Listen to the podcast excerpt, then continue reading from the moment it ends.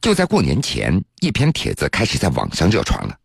这个帖子写的是一名自称是小康家庭出身的上海女孩，随着相处一年的江西男朋友回对方农村老家过年。但是，当女孩看到男方父母准备的第一顿饭之后，她就提出要和男朋友分手了，并且还以最快的速度返回到了上海。回到上海以后，女孩就将自己的这个经历发一个帖子传到了网络，一时间也就引起网友的热评。有网友表示可以理解这个上海女孩，有人说是我也不会嫁到那个地方的，不是看不起，而是我在家里吃好喝好，我凭什么因为你让自己受苦呢？也有情况类似的网友也劝说，如果是真爱，这不算什么。毕竟你和男朋友过一辈子，并不是和他的爸爸妈妈，这一年才回去一两次，每个人那都有自己的选择，找一个爱你、疼你、宠你的人结婚，这才是重点。就在二月十三号，一名来自江西的女网友尔雅二零一六，她在网上发了两千多字给那个上海女孩的一封信。信中讲述了她眼中正在改变落后面貌的江西农村，分享了她眼中那充满温情和清新的江西农村。上海女孩你好，这些天你发的有关过年去江西农村男友家吃年夜饭的帖子热度持续不减。各类人物在互联网的论坛、微博上登场发言，有谈爱情与现实的，有谈农村发展的，更有人趁机嘲讽江西农村的落后。对此，我作为一个生于农村、正在城市里生活的江西女孩，想告诉你一些我对这件事的看法。你在帖文提到你去的那些农村的一些情况，比如乘坐拖拉机一样的车，屋内昏暗的灯光，看起来黑黢黢的饭菜。我不知道你去的是哪一个村镇，但在我的老家，这样的情况早已改观。连着我去过的江西其他地方的村镇，也极少见到你提到的如此不堪的状况。从上海豪宅的金银吊灯到江西农村男友家里昏暗灯泡，也难以适应这种对比太大的差距。所以，我能理解你第一次直面农村生活时的狂恐与不安。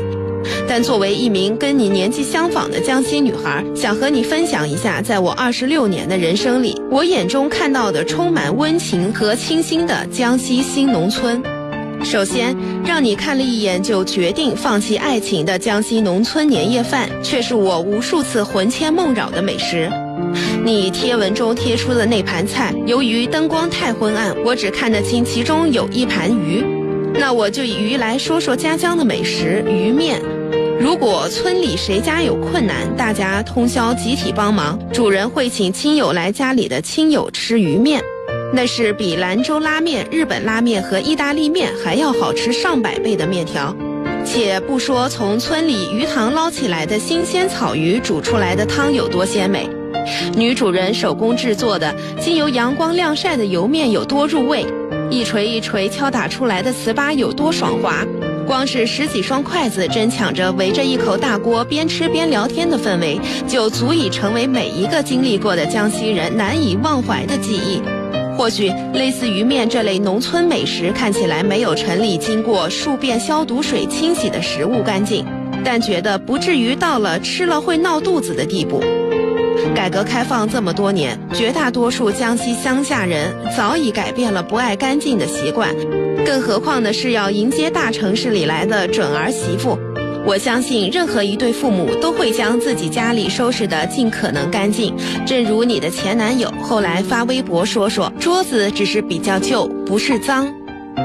我出生在一个一到春天就会开满油菜花的小村庄，不远处有一个夏天可以钓到大盆龙虾的水塘。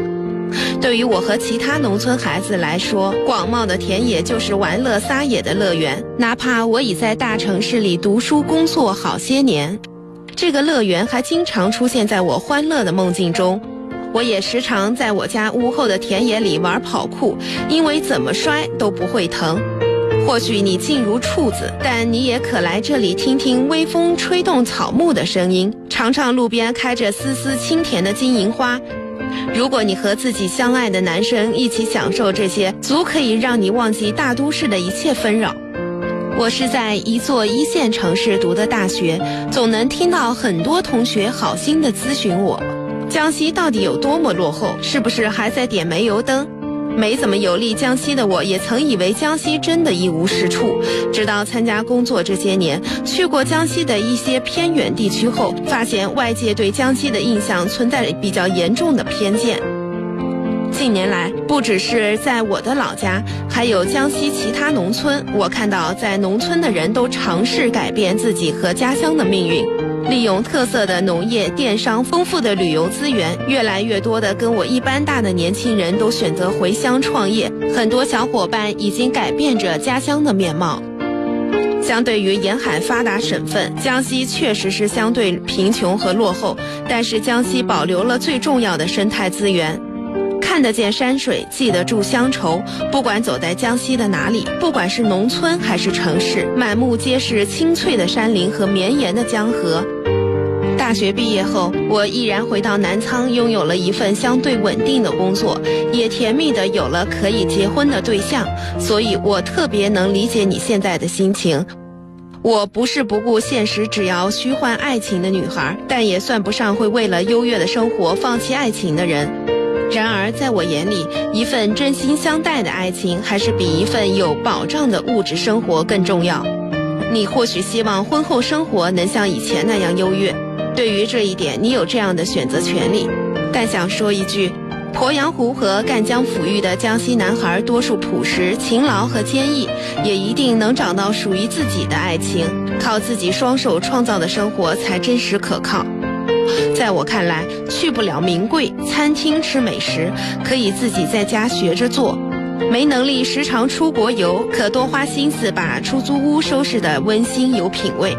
或者培养一个两个都喜欢的爱好，在周末两个人一起做着自己喜欢的事。我觉得与真心喜欢的人生活在一起，生活中的每一件小事都能让人怦然心动。当然，我说这些不是把爱情和物质完全隔离开来，因为我也经历过贫穷。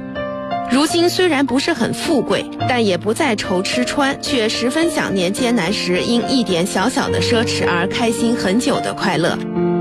但我始终认为，与其等待坐享其成，直接踏上物质高位，不如两个相爱的人相濡以沫，一砖一瓦地建造两个人自己的生活。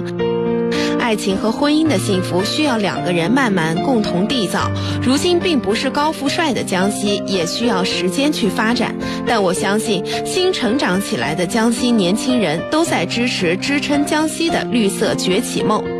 我也希望江西能坚持以绿色生态滋养江西人民的生活，滋养江西年轻一代的梦想和爱情。最后，祝愿你能找到一个如意郎君，愿你幸福。一个跟你年纪相仿的江西女孩，